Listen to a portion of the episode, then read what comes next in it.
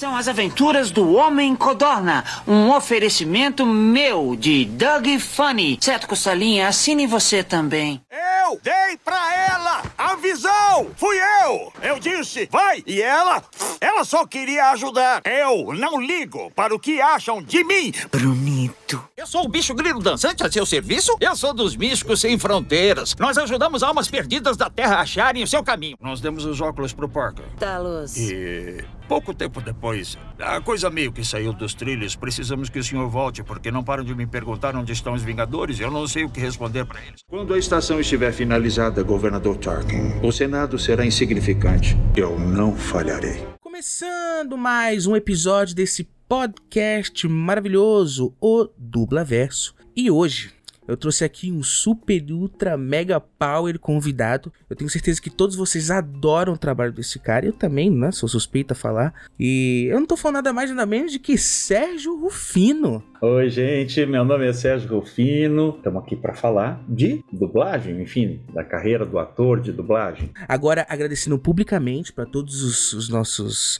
ouvintes e tal, de você ter citado esse convite, né? Já te agradeci em off, mas estou te agradecendo aqui para todo mundo ouvir. Eu que agradeço. Eu em alto e bom som, que isso, que isso. É, então, eu gosto, eu sempre falo que eu gosto de começar pelo começo. Começar pelo começo é uma ótima maneira de, de começar para entender todos os fatos. E eu quero entender uma coisa, Sérgio. Você se recorda na sua vida qual foi a sua primeira manifestação artística? Na, com 6, 7 anos, eu brincava muito com, com a molecada da vizinhança e uma das brincadeiras preferidas, e eu que dirigia tudo, toda brincadeira, era a, a gente brincava de cirquinho. Então a gente fazia os palhaços, fazia, enfim, a gente fazia palhaçada, brincava, tinha pessoas que assistiam, né? Os as outras crianças do quarto quarteirão assistiam. Eu cobrava o quê? Sei lá, na época nem lembro qual era a moeda ou dinheiro na época, mas coisa de assim, 10 centavos, 5 centavos a entrada.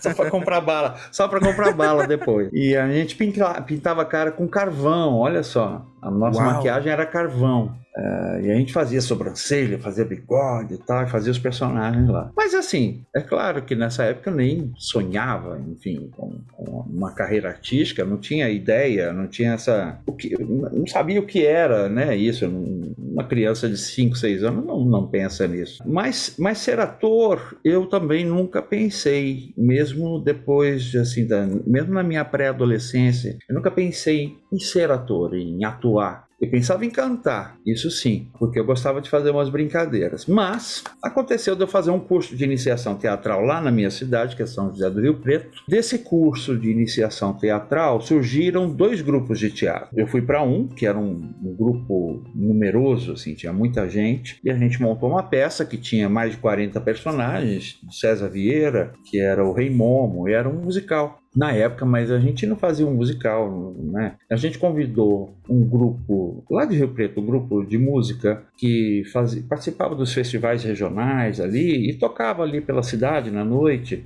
Então eles toparam e tocar na peça com a gente. E a partir daí né, eu comecei, fazia lá um personagem e tal, tinha que cantar também. E um dia ele chegou, o Lori, que era o, enfim, o líder do grupo deles, é, falou: Vem cá, você sabia que você canta? Eu falei, é. mas é, tá, mas eu não sabia que eu podia cantar profissionalmente ou em público. Você né? entendia que você era afinado e, né? Sim, eu, eu gostava do que eu ali... ouvia, eu, eu gostava Entendi. do resultado do que eu produzia. Legal, legal. Eu não sabia se era, né? E aí ele veio me dar essa segurança e, né, e me dar esse parâmetro. Ele, músico, claro, né? E me convidou para cantar no grupo dele, fazer os festivais. Eu fiz uma temporada ali, mas é, logo depois que eu comecei a fazer teatro, é, logo em 83, 84, eu já vim para São Paulo. Falei, ok, essa é a minha carreira, é o que eu quero fazer. Outras pessoas lá em Rio Preto foram me incentivando, pessoas ligadas ao teatro que viam o meu trabalho. Falaram, Ei, você sabia que você é um bom ator? Você sabia disso? Eu falei, não, eu não sei disso. É, mas já que você está dizendo, talvez eu possa acreditar, quem sabe, né? E, e as pessoas me incentivando a, a, seguir a carreira, né? Até que um dia eu decidi, falei com, com a minha família, com a minha mãe, falei, olha, eu quero ir embora para São Paulo, quero morar em São Paulo, eu quero tentar fazer teatro e tal. Aí vim, arrumei um emprego aqui em São Paulo, um emprego de oito horas por dia, é, por um ano, né? Depois eu pensei comigo, eu falei, ok, se eu ficar nesse emprego por oito horas diárias, que tempo que eu vou ter para ir eu atrás da minha carreira? Para ir atrás da minha carreira. Aí eu cheguei para minha chefe e falei, quero as contas. Ela, você tem certeza? Eu falei, uhum. E aí foi, filho. É, a partir daí, enfim, mas, é, não, claro, não foi fácil, não é fácil né, para todo mundo que começa nessa cadeira, ainda mais eu que vinha de uma origem, origem simples, é, sem, sem tem quase nenhum recurso. Então é na raça mesmo, né? No, no, talento e na raça e no carão. E foi assim, entre altos e baixos, nunca mais voltei a trabalhar numa mesa de escritório. Até hoje me sustento do meu ofício. E eu, sabe o que eu acho uma coisa legal pesquisando mais sobre você e tal? É que muitos atores em dublagem, né? Eles acabam, eu não sei se é a sua grande maioria, mas acabam focando muito mais na dublagem em si. E aí, de vez em nunca, fazem uma coisa no teatro teatro, uma coisa na TV. Você, eu acho que é um pouco mais intenso nesse sentido, né? Mas você é um cara que explora isso até hoje, né? Que não Sim, é, deixou é, de fazer uma coisa para é. fazer a outra. É, assim, tem as pessoas que escolhem, né? São escolhas. É, e cada escolha e cada escolha tem um preço. Profissionalmente, assim, como dublador, teve um preço e querer fazer teatro, porque eu tinha que dividir meu tempo e às vezes eu estava ensaiando e, são, e ensaio é ensaio, enfim, são às vezes você entra num projeto, ainda mais num grande projeto como são os musicais, são dois meses de ensaio cravados, enfim, não tem, você não pode faltar um dia porque você perde, enfim, tá? Se prejudica, né? E se ferra, prejudica. Então, assim, é, sempre que eu estava ensaiando alguma peça, sempre que eu estou ensaiando alguma peça, é muito difícil para mim conciliar tudo, né? Porque o estúdio, então daí também tem em contrapartida uh, alguns estúdios de que, por exemplo, se eu pegar um, um, fixo de série, se eu vou cumprir, se eu não vou, por exemplo, atrasar a programação deles por conta dos ensaios e coisas assim. Então, assim, por isso que eu falo, tem um preço. Então, uh, eu continuo dublando até hoje. Hoje também eu estou dirigindo dublagem. Legal. Eu entendo completamente, eu entendo essa, essa posição do, dos estúdios, né, quanto a isso. Uh, mas ok, enfim, são escolhas, como eu te falei, né? Em contrapartida também, por outro lado, é, tá no palco, para mim, é meu oxigênio. Tá, tá atuando é meu oxigênio. Então, assim, tem momentos nessa carreira que são impagáveis, que são, assim, que não tem... que te recompensa, né? Tá no palco, fazer um trabalho bonito, ou, ou tocar. Eu fiz um personagem em 2000, que era Ópera do Malandro, eu fazia Geni. É, e foi um espetáculo com direção do Gabriel Vilela, que, assim, assim, que foi um sucesso, assim. Tinha gente que odiava, enfim, Gabriel Vilela, enfim, tem gente que ama ou odeia, enfim. Mas a grande maioria uh, amava o espetáculo e foi um grande divisor de água para todo o elenco que, que participou, muito para mim também. E eu acho que foi um divisor de águas para quem foi assistir esse espetáculo, porque assim é um espetáculo que, uh, apesar de ser um texto já várias vezes montado do Chico Buarque, uh, mas a montagem do Gabriel, aquela montagem do Gabriel, assim, tocou as pessoas de uma forma e fazer a Geni para mim naquele espetáculo uh, foi foi um presente dos, dos deuses do teatro porque era um personagem uh, a gente conseguiu desenvolver e criar uma coisa tão tão bacana para aquele personagem que as pessoas no final torciam pela Geni, né? Então esse espetáculo esse espetáculo para mim foi um divisor de águas, por exemplo, que assim eu nunca tinha tido uma experiência parecida no palco do público ficar sem respirar enquanto eles, o público vamos assim, vamos dizer assim, o público só respirava quando eu, ok, quando eu dizia, podem respirar. Porque era uma cena tão forte, tão bonita e tão emotiva da Geni que as pessoas ficavam paralisadas na plateia. E naquele momento eu sentia, sentia essa energia toda, né, do, dos deuses do teatro ali, tudo em volta. Enfim, é fantástico, é, uma, é um sentimento que não dá para explicar. Então, tem isso, né? Tem as escolhas. Você escolhe uma coisa, enfim, você tem prejuízo de um lado, porém tem momentos que assim, você nunca vai viver talvez mais nessa encarnação. É transformador, é. tanto para quem assiste e também para quem faz. Não, mas é um depoimento maravilhoso, lindo assim. Eu sempre acho.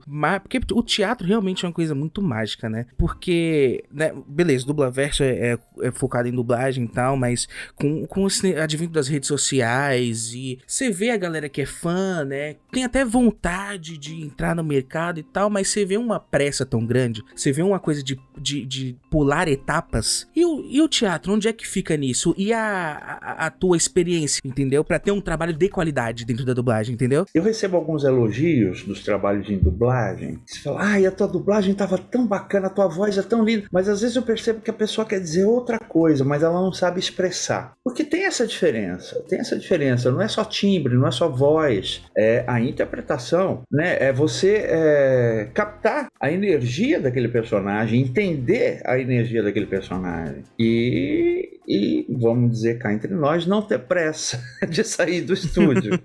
né? Porque a gente vê muito isso. É, não ter pressa. É, tá ali compromissado com o seu ofício. Por completo completo. Por completo. Então, assim, é, a qualidade que eu busco sempre no meu trabalho é em qualquer veículo, seja na TV, seja no teatro, seja na dublagem, é, eu busco sempre o mesmo nível de qualidade, de sabe, de compromisso, sempre. E a interpretação óbvia. Me fala aí do teu início, no, do, da tua entrada na dublagem. Se você, se alguém te convidou, se você foi por si só bater nas portas dos estúdios. Eu, eu, eu através de um colega, é, eu, eu, já fiz de tudo na minha vida, né? Teve uma época que eu trabalhei como maquiador. Tenho esse dom também de, de maquiar e fui um autodidata, assim, aprendi sozinho. Claro, na, depois eu comecei a trabalhar com maquiagem estética num salão de beleza, que foi um colega que me levou, que já era maquiador, que me levou para lá e fiquei um tempo trabalhando. Aí eu conheci um colega desse trabalho de maquiador, me apresentou um amigo que morava com ele, que era o Carlos Laranjeira, que foi um dublador também e tal, já faleceu. Ah, Carlinhos, eu queria tentar tal. O Carlinhos falou, claro, te levo lá, te apresento e tal. Você vai lá, faz um estágio. Na época, a Alamo, ela fazia estágio com as pessoas, deixava as pessoas irem lá, assistir.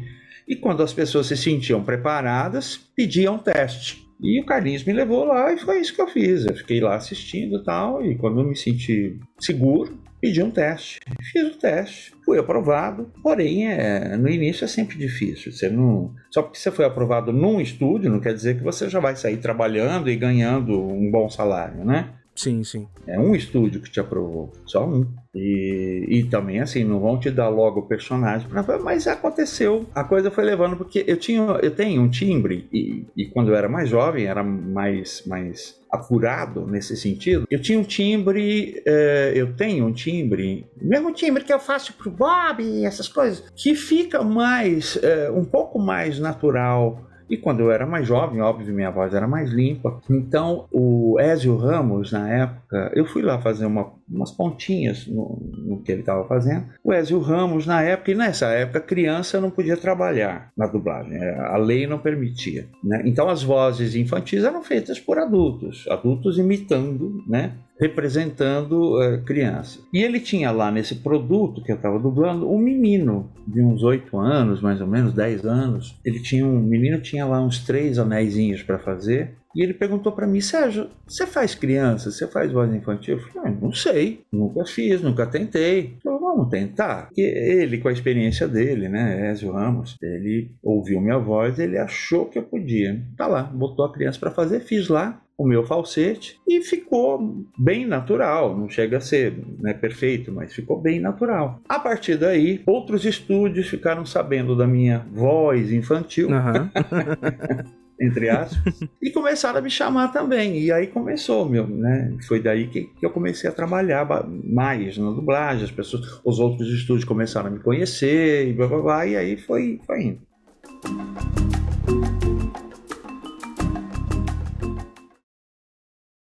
Você vai conhecer o meu novo amigo Doug. Olá, Dale. Oi, naricão. Foi quando eu me dei conta pela primeira vez. Eu tenho nariz grande. Naricão! Não é tão grande assim, é? Ei, esse seu irmãozinho é esperto, Skitter.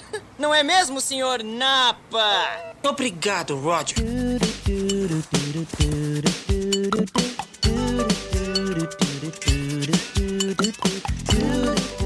Vamos falar um pouquinho do Doug, que é um personagem que eu acho que é difícil alguém não ter assistido, principalmente na infância, né? O Doug, na verdade, teve duas fases. Teve a fase Nickelodeon, né? Que era você fazendo, e depois teve a fase Disney, que eu acho que era o. Fábio Lucindo. Fábio Lucindo, era o Fábio Lucindo fazendo o Doug, mas aí era outra coisa, acho que o Doug que as pessoas têm mais afeto porque eu não cheguei a assistir o do Fábio Lucindo. Pesquisando mais, eu, eu falei, o que, que é isso aqui? Eu acho que não. Eu só eu assisti o, o teu Doug. Você se recorda como que era essa época? O que que o Doug te proporcionou assim na tua carreira em meio à dublagem? Sim, claro. O Doug teve uma repercussão muito grande, né? Muita gente era fã do Doug, inclusive os pais das crianças que assistiam, né, na época, né? Então, o Doug até me rendeu alguns algumas locuções, algumas propagandas, algumas publicidades, né? Porque muita gente era fã do Doug, e como eu dizia, aí teve um cara, enfim, de um estúdio que eu conheço, que tinha lá um, um trabalho para fazer, que precisava de uma voz infantil, e ele então me conhecia, sabia que eu tinha feito o Doug tal, então já me chamou para fazer a propaganda lá para ele, enfim. Foi muito legal, assim, porque foi logo no início da minha carreira na dublagem Doug, né? Então eu fiquei até impressionado, eu falei, uau, protagonista de uma série e tal, né? Que honra e tal, e, fiquei até um pouco nervoso com isso. E eu adorava, eu, sempre, eu gosto muito de desenho até hoje. Eu assisto desenho alguns, né? Tem uns que são muito chatos. Mas eu acho que até hoje em dia precisam-se de mais desenhos como o Doug, com as mensagens, que era um desenho de, simples, que passava essa, essa mensagem de bondade, de humildade, de honestidade. É, é sim. Eu, o Doug, particularmente, o Bob também. O Bob, o Estranho Mundo do Bob. Esse foi nosso show. Tchau, tchau. Não, comece o desenho. Ah, ah, tá bom. Comece o desenho. Essa foi boa? Foi, maravilhosa. Uh, mas o Doug, assim, tanto o Doug quanto o Bob, a gente se identifica, né, com, com os personagens. Porque, assim, a gente já foi criança, a gente já foi pré-adolescente. Então a gente sabe do que o personagem está falando, a gente já passou por aquilo. Então a gente já se, a gente se identifica. As viagens do Bob, tipo, o pai fala uma, uma palavra lá, uma coisa que ele acha que é parecido com. Ele interpreta de uma outra forma e vai viajando naquilo. Eu também tinha isso quando eu era criança. Palavras que eu não entendia, que eu não sabia o significado, eu dava o significado para aquela palavra, entendeu? Sensacional. As mesmas viagens. Então eu acho que é, é, ao mesmo tempo que é engraçado, é divertido, é tocante também, é emocionante. Teve uma época, enquanto eu dublava Bob, que eu tive um problema vocal. Eu comecei a ter nódulos na, nas cordas vocais e comecei a ficar muito rouco. E aí eu cheguei para o estúdio e falei, gente, eu não tenho condição e tal, pipipi, papapó. E aí o estúdio resolveu me substituir. E botaram lá um outro dublador com voz aguda e tal para fazer o Bob, mas a Disney falou: "Não, não é o Bob". Ah, tá, mas o outro tá rouco. Não, mas não é o Bob. Eu prefiro o outro rouco, porque ele é o Bob entendeu? E aí eu voltei a dublar, fazer o Bob. Aí passou é o teu trabalho nisso. que fazia diferença ali na Exato, identidade daquele é, é, personagem. É, é, captar aquele personagem, captar a energia daquele personagem e dar vida para ele, né? Dar um, né? Eu, por exemplo, o, o, quem me dirigia no Doug era o Novoa. E o Novo era um cara meio, meio sério, assim, não tinha muito, não tava muito pra brincadeira nunca. e eu, assim, ensaiava uma vez, ensaiava duas. Eu gostava tanto do desenho que às vezes eu perdia a entrada, porque eu ficava assistindo. Na época, eu não lembro se na época ainda era Matic. Então sempre eu, a máquina locava 10 segundos antes da entrada da fala, né? Então, naqueles 10 segundos eu ficava assistindo o desenho e ficava viajando. esquecia de entrar, esquecia de gravar. O Nova ficava puto. Mas era, né, um desenho que puxa muito, assim, a atenção, te entretém, assim, de uma, de uma maneira muito mágica. Eu acho que hoje em dia deveria ter mais desenhos como, assim, o dos anos 90 e tal, mas é um trabalho, assim, que é realmente muito marcante, é um legado que você deixa pro, pro universo aí, para as pessoas, porque, né, as pessoas têm tanto carinho por essas coisas que vai apresentar pros filhos, pro, pros netos, e o teu trabalho ele sempre vai estar, tá de, de fato, mudando a vida das pessoas e fazendo presença na vida das pessoas. É muito emocionante mesmo, até pode parecer um pouco clichê, mas às vezes quando as pessoas me, me, me escrevem aqui no Facebook ou no Instagram, nas redes sociais, tipo, pô, você marcou minha infância, você fez parte da minha vida, você te faz pensar, né? Você fala, pô, assim como eu também, quando criança, aprendi muito muito, né? Assim, na televisão, assim, tinha os meus fãs, as minhas séries e as vozes. Então, assim, que também tocaram, também é, me ajudaram a construir o meu caminho, né? Então, assim, quando você pensa, fala, meu, então eu faço parte do caminho dessa pessoa, o meu trabalho tocou essa pessoa de alguma forma, né? Então é, é muito legal, é muito recompensador.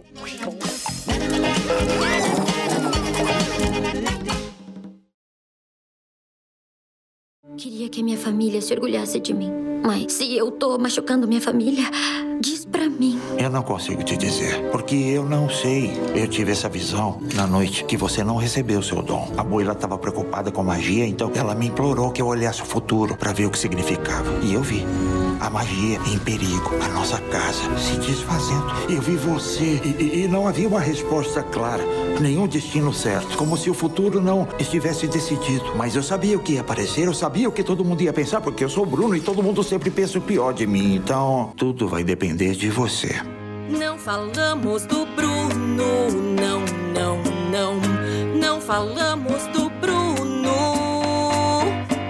Primeiro que essa animação, Encanto, tá, fez um rebuliço, principalmente na internet que eu fico acompanhando Nossa, tal, é. tão grande. E você fez, eu acho que o melhor personagem desse filme. Personagem que, primeiramente, assim, nos, pelo menos os dois primeiros atos, cheio de mistério, você acha que ele é uma coisa, mas quando ele se apresenta, ele é uma coisa completamente ao contrário, diferente, né? Um personagem super divertido, Bruno. Me fala como que foi. Acho que você, esse você vai se recordar bem, porque é, é bem recente, né? O Encanto. Claro. Me fala como que foi essa experiência, se foi teste para essa grande animação da Disney? Sim, foi teste. Foi teste. TV Group, né? Eu sempre trabalhei com a TV Group antes dela, dela, dela fazer tantas, tantas, tantos produtos da Disney, né? Enfim. Então, assim, eu tenho feito alguns filmes para Disney. Fiz lá o Rogue One, já fiz o A Bela Fera, Capitã Marvel. Capitã Marvel, exatamente. Sempre assim com resultados muito bacanas, porque assim, é, não, só, não só pela Disney, que tem um cuidado muito grande, a Disney aqui do Brasil,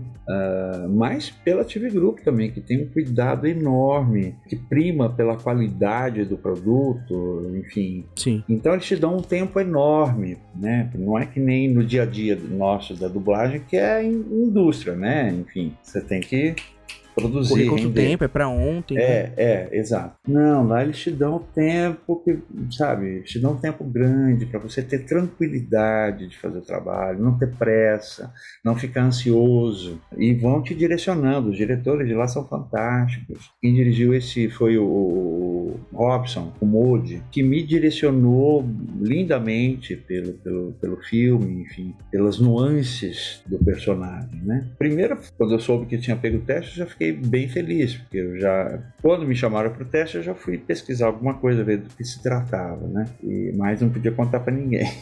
Ah, é. confidencialidade, né? Claro. Então eu fiquei muito feliz e não que tenha sido fácil, viu? não foi fácil não, porque eram muitas nuances, é, a música extremamente difícil, aquele, aquele rap todo sincopado, todo extremamente difícil. E quem dirigiu foi o, o, o Sushi. Sim, Felipe Sushi. Que também me conduziu lindamente nessa música. Enfim, é uma equipe muito bacana. Eu, enfim, foi só felicidade. E quando eu fui ver o resultado no cinema, até eu fiquei, sabe, assim, tipo, uau!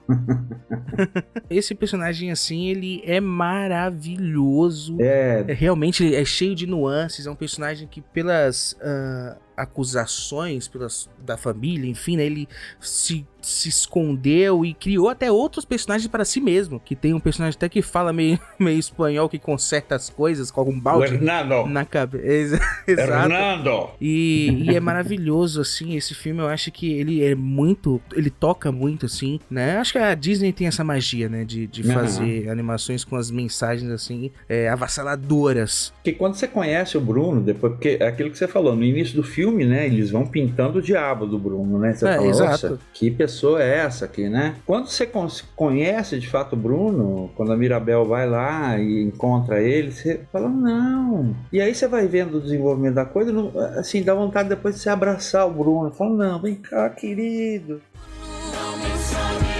Não sei porque eu falei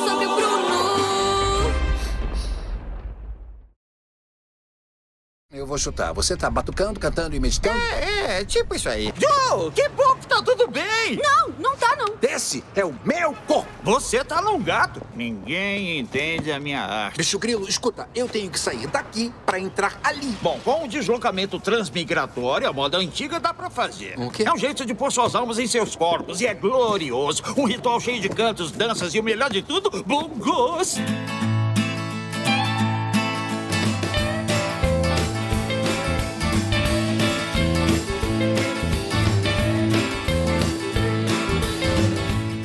Personagem que você fez no Soul, né, da Pixar, que é o Bicho Grilo, que é o guia espiritual da, da 22, do, do, do Joe e tal. Menino, você acredita que eu não vi o filme ainda? Não conta pra Mentira, ninguém. Sérgio. Não conta pra ninguém, nem nesse podcast.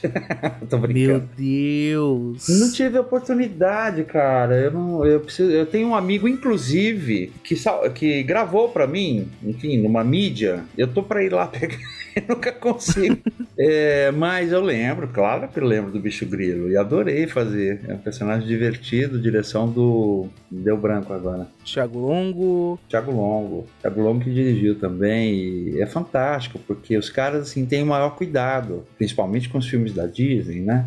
Então, assim, como eu te falei, tempo, sem, sem preocupar com o tempo, e eles direcionando, assim, porque quando eles vão dirigir, ó, eles já conhecem todo o material, já assistiram umas 200 vezes, né? Estão ali sabendo de tudo. Então é, é uma delícia quando você sente que você sente essa segurança do diretor que está te, te dirigindo, né? Então é fantástico. Eu considero que Soul é um filme que ele é um dos filmes que é de mudança de, de perspectiva de vida. A mensagem dele é quase, eu acho que ele nem eu nem considero ele um filme pra criança. Ele é uma animação pra adulto, né, da- das questões filosóficas ali. Esses dias eu me peguei pe- na cama aqui olhando pro teto pensando sobre o filme, né, que eu me peguei no dilema que o filme passa sobre propósito de vida e que às vezes não precisa nem ser uma coisa gigantesca, grandiosa. Pode ser uma coisa simples, né? Contanto que você seja feliz. Essa é a mensagem do filme. Essa é a grande mensagem. É. E sou, pelo amor de Deus, encontra um tempo aí pra assistir, porque Sim, com certeza. é um negócio que você não vai se arrepender em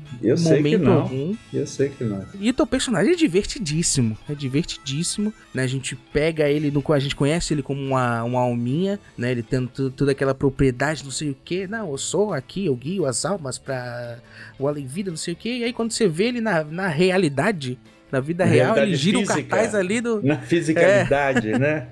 É, é maravilhoso, é maravilhoso. Personagem super engraçado, com time cômico, é, é super assertivo ali, né? Então fica mais um trabalho seu aí pra, pra galera aproveitar.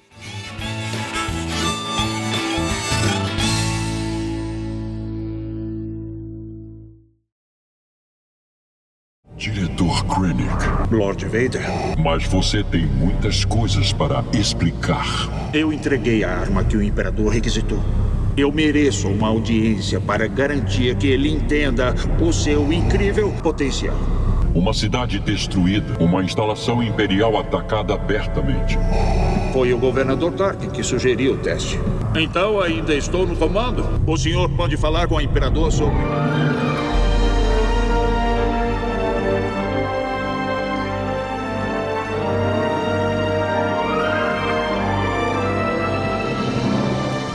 Eu tenho aqui no meu braço, aqui, isso aqui é uma nave, isso aqui é uma nave de Star Wars, a nave do, do Han Solo, que é um dos personagens clássicos de Star Wars. E você só é, você só é o vilão do meu filme preferido dessa franquia, o Rogue One. Rogue One. Você deu a voz aí pro Ben Mendelsohn, que é um dos, eu considero um dos grandes atores. E você fez um vilão muito interessante. Então eu tenho duas perguntas pra você sobre esse personagem. Primeiro, como que é fazer vilão? E segundo, como que é fazer parte de uma franquia tão gigantesca, né? Porque Star Wars aí Guerra nas Estrelas, né, para os antigos, enfim, é gigantesco, né? Bom, fazer vilão é uma diversão, né? Até rima, né? Não, é. Fazer vilão é uma diversão, porque é, de alguma forma tá, tá, tá distante da tua realidade, te dá mais margem. Se bem que o, o- no Rogue One. O, é o Orson Krennic. Orson, né? Orson, diretor Orson Krennic. O Orson não tinha muito, ele era uma pessoa contida, uma pessoa séria, né? Tá. Então não tinha muita. Mas fazer vilão é sempre gostoso. Eu gosto, eu gosto de. E foi fantástico fazer. Eu fiquei nervoso, sim, né? Por saber que era uma franquia tão gigantesca como é Star Wars, enfim, tão importante, né? E também, enfim, a dublagem em si, porque quando eu entrei para fazer o Orson Krennic, eu olhei para o ator, eu fiquei pensando, menino, ele tem uma voz um pouco mais, bem mais grave que a minha. Será que eu vou dar conta de fazer? Porque a minha voz é, é leve. Mas aí, assim, me conduziram muito bem. Outra vez me conduziram muito bem acabou dando aquele resultado. Que eu achei. Um resultado maravilhoso. O Rogue One eu fui no cinema ver. Aliás, só não fui ver o Soul. O, o Rogue One ele é meu filme preferido de toda a franquia Star Wars. Eu acho principalmente ele não é só um filme de ficção científica e tal, né? Como Star Wars é, mas ele é um baita filme de guerra. E eu adoro filme de guerra. É uma pena que é um filme que fala sobre uh, um momento específico da história de Star Wars onde todo mundo morre né, onde não tem muita margem ali para os personagens aparecerem em outros filmes, em outras séries, né? De vez em quando surge uma animação aí que pode trazer de volta ali num período ainda que não foi explorado. O seu personagem ele já foi mencionado num, numa animação Star Wars Rebels, né, que teve quatro temporadas e não sei, e tem uma, uma, uma animação chamada Os Malfeitos, né, que tá em andamento agora, então fã é uma coisa maluca que fica pensando possibilidade de brecha onde que o personagem dele pode retornar, entrar, saca? É. e, e é um trabalho muito bacana.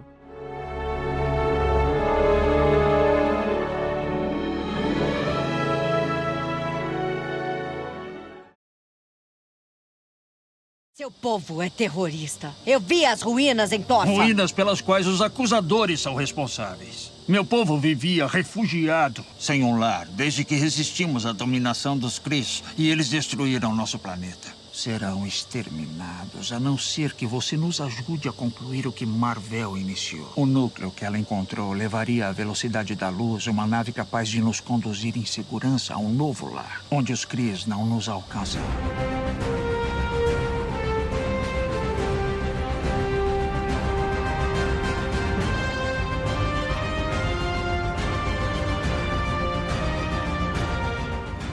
Esse mesmo ator, o Ben Mendelsohn, ele fez um outro personagem dentro da, da franquia da Marvel, né, que foi o Talos, que apareceu lá em Capitã Marvel e que a gente tem confirmação que ele vai retornar agora para uma série chamada Invasão Secreta ah, é, no Disney Plus. É. E aí, tipo, mais uma vez, é difícil encontrar uma pessoa, um ator que ainda não se aventurou pelo mundo dos super-heróis. Hoje a gente está sendo bombardeado cada vez mais de série, de desenho, de filme, e é uns, um, umas produções gigantescas que faz bilhão dentro do cinema. Como é que foi fazer o Talos? Porque o Talos também tem uma característica muito interessante, que ele, ele é vilão, mas depois ele não é vilão. Ele é um vilão, vilão, mas depois ele tem umas sacadas de humor também. Que Sim, puxa, ele, tem, ele não, tem umas sacadas de humor, tem umas tiradas de humor. Que me quebrou no cinema isso. Eu tava tendo uma imagem dele específica, quando vai ver ele salta a primeira piadinha, eu falei, epa...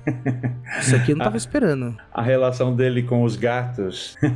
Exato. Você se recorda como foi fazer o Talos também? Foi tão difícil quanto fazer o Rogue One. É. no sentido de que eu sempre acho que o Ben Mendelsohn tem a voz mais grave do que eu. Então eu falo, ai meu Deus, eu tenho que então manter tudo aqui embaixo, tenho que manter tudo assim, papapá, e não posso, né, me aventurar muito pelos agudos. Foi difícil nesse sentido, mas foi divertido, justamente porque você começa a ver o personagem de início, você pensa uma coisa, mas depois você tem uma outra impressão dele, principalmente quando chega nas tiradas de humor, você fala: ah, pera, ele não é assim, ele é mais simpático. Ah, então tá, tá. Foi divertido do mesmo jeito.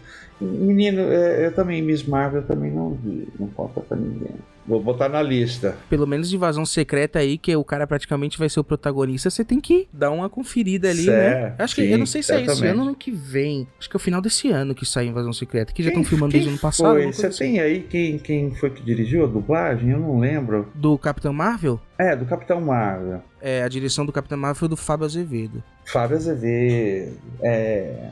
Foi ele que me Que sempre falou. assim, são ele na, na Marvel são sempre eles que, né, o Cantu e o, e o Fábio, eles sempre, né? Fabinho me cantou a bola, é. Então, é, o negócio é, quando você entre aspas, né, assina um contrato de um personagem da Marvel, tu sabe que tu vai voltar umas 10 vezes pelo menos em produções diferentes. E aí tu coloca todo o contexto de mercado. O ator, um ator bom como o Ben Mendelsohn, numa franquia gigantesca como da Marvel, num personagem super legal como o, o Talos, faz uma mistura, coloca pra assar, sai muitos trabalhos.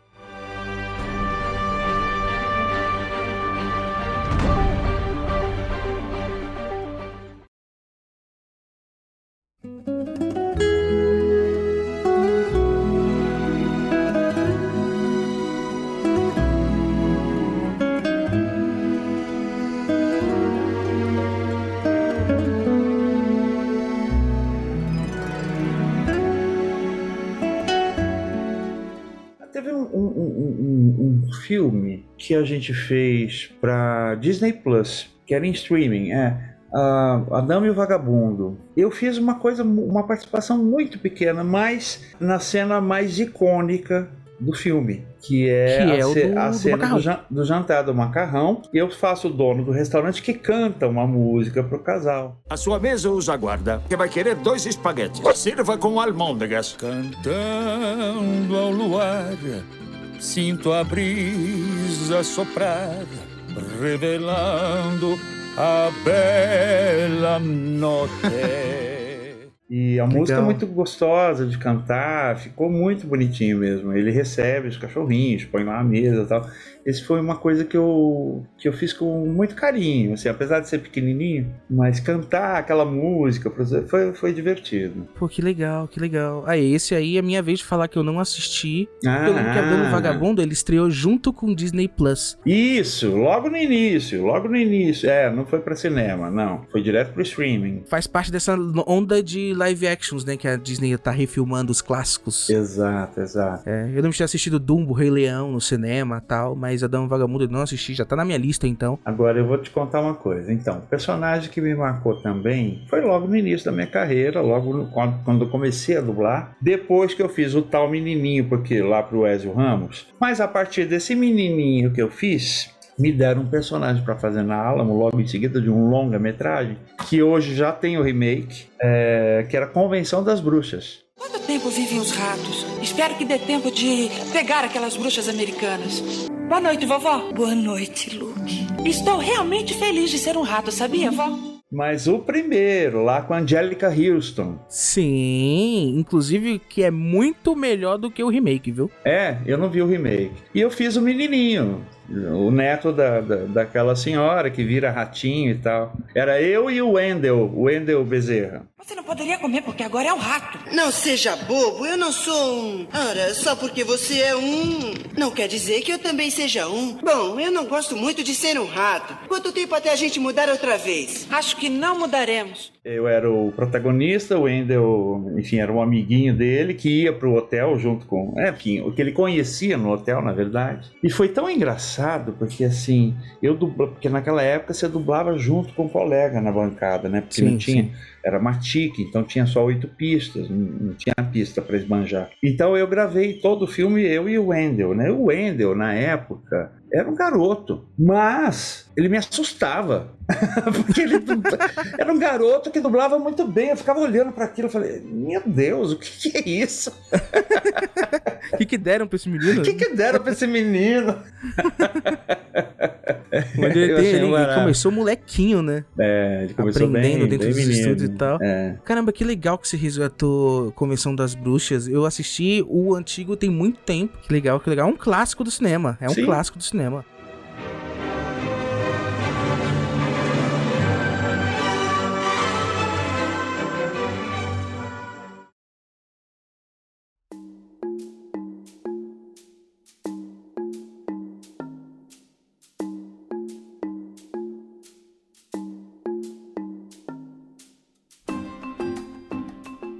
Seguinte, eu sempre tenho duas perguntas que eu sempre faço no final, que é, o que que você enxerga desse carinho que os fãs têm contigo, com os teus trabalhos? Essa, até você falou dessas mensagens que você recebe. É, eu me sinto agradecido, é porque é, me sinto importante na vida dessa pessoa de alguma forma, de alguma forma meu trabalho foi lá e tocou nessa pessoa, né? É, tocou no coração dessa pessoa em algum momento, uh, ou, ou, ou, servindo como, como aprendizado, ou servindo como um toque de vida, sabe? Cada personagem, cada, cada obra tem uma mensagem, né? Então eu, assim, eu, eu fico muito feliz, eu fico feliz de saber que eu pude tocar um pouquinho ou mudar um pouquinho a vida daquela pessoa com o meu trabalho. Que legal, que legal. E para finalizar agora de uma vez por todas, eu queria saber, eu sempre eu vou modificar essa pergunta. Eu sempre falo qual é a importância da dublagem na sua vida, mas eu queria saber qual é a importância da arte na sua vida, né? Já que você explora vários âmbitos da, da, da do ofício de ator. A arte me fez renascer. É isso a arte me fez eu me encontrar, me fez me fez me sentir grande, me fez me sentir um, ser humano, uma pessoa, sabe? É, eu acho que a arte transforma. Eu acho que todo mundo devia ter acesso, devia ter o direito de ter acesso a algum tipo de aprendizado artístico, sabe? Seja música, seja dança, seja teatro, todo mundo deveria ter o acesso a isso, né? Porque é realmente transformador. Eu acho que é, se todos tivessem acesso à arte, se todos é, tivessem acesso à, à expressão artística, né? De, de, de, de, expressar e deixar fluir a sua energia criativa através da arte que faz, esse mundo, com certeza, mas com toda certeza, seria bem melhor né? Muita coisa que a gente está vendo hoje em dia por aí, é, talvez não existisse ou existisse uma escala bem menor. A música, enfim, todo mundo deveria ter acesso à música, todo mundo deveria ter acesso a algum tipo de arte, ter direito Sim. de ter acesso a isso. Então é isso, a arte, a arte é transformadora. Através da arte eu, eu me encontrei como ser, né? É uma sensação. Agora eu sou uma pessoa, agora eu sou um ser, agora eu sei quem sou eu. Porque né, é, a gente cresce, a gente, dependendo da infância e da vida de cada um, dos recursos, enfim, como eu disse para você, eu tive uma, uma infância muito simples, não pobre, mas simples, humilde às vezes você não tem essa compreensão da vida, né? Da vida que te rodeia, o que que tá te levando, por que que você está aqui, quem sou eu? Com 16 anos eu comecei. Eu entrei para aquele curso de iniciação teatral. A partir daí eu falei: "Ah, agora eu sei quem sou eu e eu sou bem legal. legal. né? A arte te liberta, é isso. A arte te liberta porque te faz pensar, te ensina a pensar e pensar é liberdade. Sensacional, acho que tu tinha resposta melhor, então a gente já chegou ao final da nossa conversa. Eu queria estar te agradecendo profundamente é, por ter aceitado esse convite. Foi. Foi um.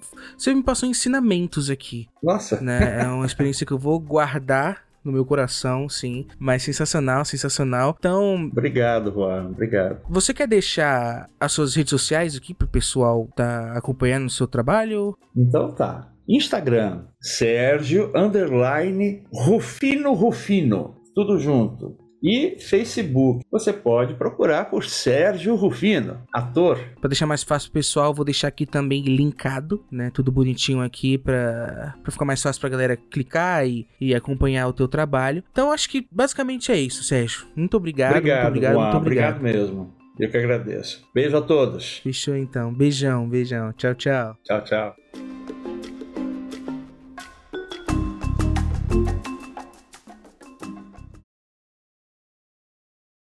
Thank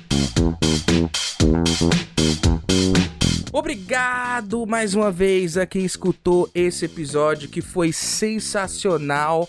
Mais uma vez, não se esqueça de seguir a gente nas redes sociais e também não se esqueça que temos diversas plataformas aí onde o Dublaverso está agregado. Então você pode escutar qualquer episódio em qualquer agregador aí que a gente tá lá presente. Então, mais uma vez, obrigado e até o próximo episódio.